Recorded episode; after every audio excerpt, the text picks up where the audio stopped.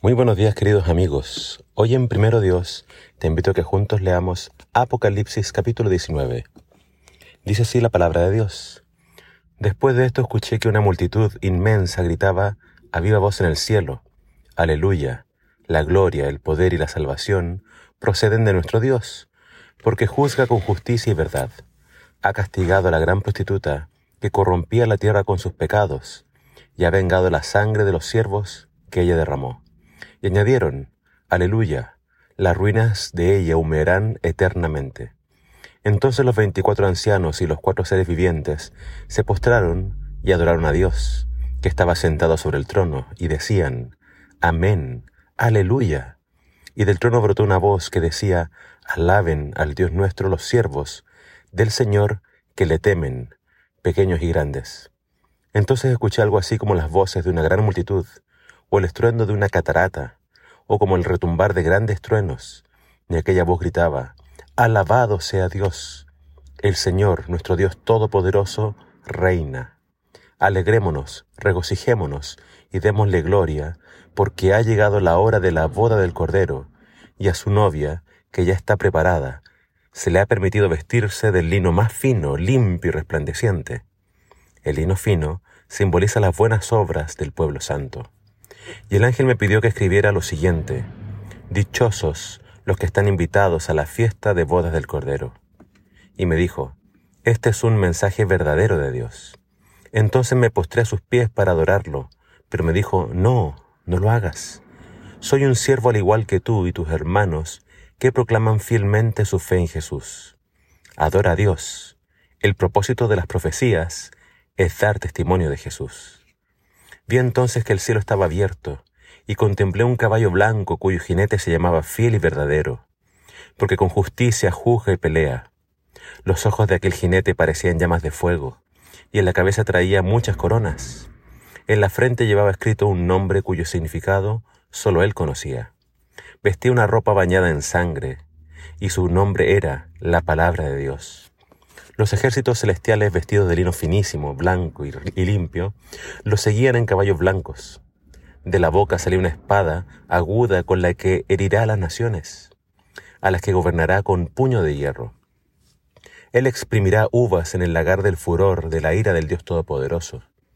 En su vestidura y en su mulo tiene escrito este título, Rey de Reyes y Señor de Señores. Entonces vi que un ángel de pie en el sol gritaba a todas las aves que vuelan en el cielo, Vengan, júntense a comer la gran cena de Dios, vengan y coman carnes de reyes, capitanes, generales famosos, caballos y jinetes, y las carnes de toda clase de personas, grandes y pequeñas, esclavas y libres. Entonces vi a la bestia y a los gobernantes de la tierra y a sus ejércitos, reunidos para pelear contra el que montaba el caballo blanco, y contra su ejército. Y la bestia cayó presa, y con ella el falso profeta que podía realizar milagros en presencia de la bestia. Con esos milagros había engañado a los que aceptaron la marca de la bestia y adoraron su imagen. Los dos fueron arrojados vivos en el lago de fuego que arde con azufre. Y los demás cayeron víctimas de la espada aguda que salía de la boca del jinete del caballo blanco. Y todas las aves se hartaron de sus carnes. El capítulo de hoy contiene tres veces la expresión aleluya, que significa alabado sea el Señor. Este es un capítulo glorioso. Nos presenta a Jesús viniendo a la tierra con sus ejércitos celestiales. Jesús viene a buscar a su novia, que es la iglesia, que somos nosotros. Juan ve a la iglesia lista, preparada, dispuesta. Finalmente se concretará la unión entre Dios y su pueblo. Juan ve a Jesús y a sus ángeles montando caballos blancos. La ropa de Jesús está teñida de sangre. Es un día de alegría para la iglesia, para los que han esperado este día, pero es un día de justicia y venganza para quienes se rehusaron a creer. Jesús viene a pelear contra sus enemigos, todos los que no hayan creído en Él, todos los que no se hayan arrepentido de sus pecados, serán traspasados por la espada que sale de su boca. Aquí por primera vez se nos presenta el lago de fuego. Allí serán destruidos los enemigos de Dios. Los primeros en ser arrojados allí son la bestia y el falso profeta.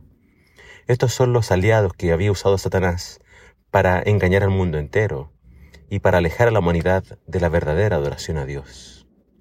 Pero quiero que, quiero que te concentres en los títulos de Jesús. Él viene a la tierra como Rey de Reyes y Señor de Señores. Él es la palabra de Dios. Él es fiel y verdadero. Viene como un gran guerrero victorioso. Él es invencible. Él nos viene a salvar. Y tú has sido invitado a estar en la fiesta de bodas, no solo como un invitado, no solo como un testigo, sino como la persona a quien Jesús ama y con quien Él quiere pasar el resto de la eternidad. Jesús te ama. Él quiere venir a rescatarte. Él quiere llevarte a sus mansiones celestiales. ¿Te gustaría aceptar esta invitación? ¿Te gustaría vivir con Él por el resto de la eternidad?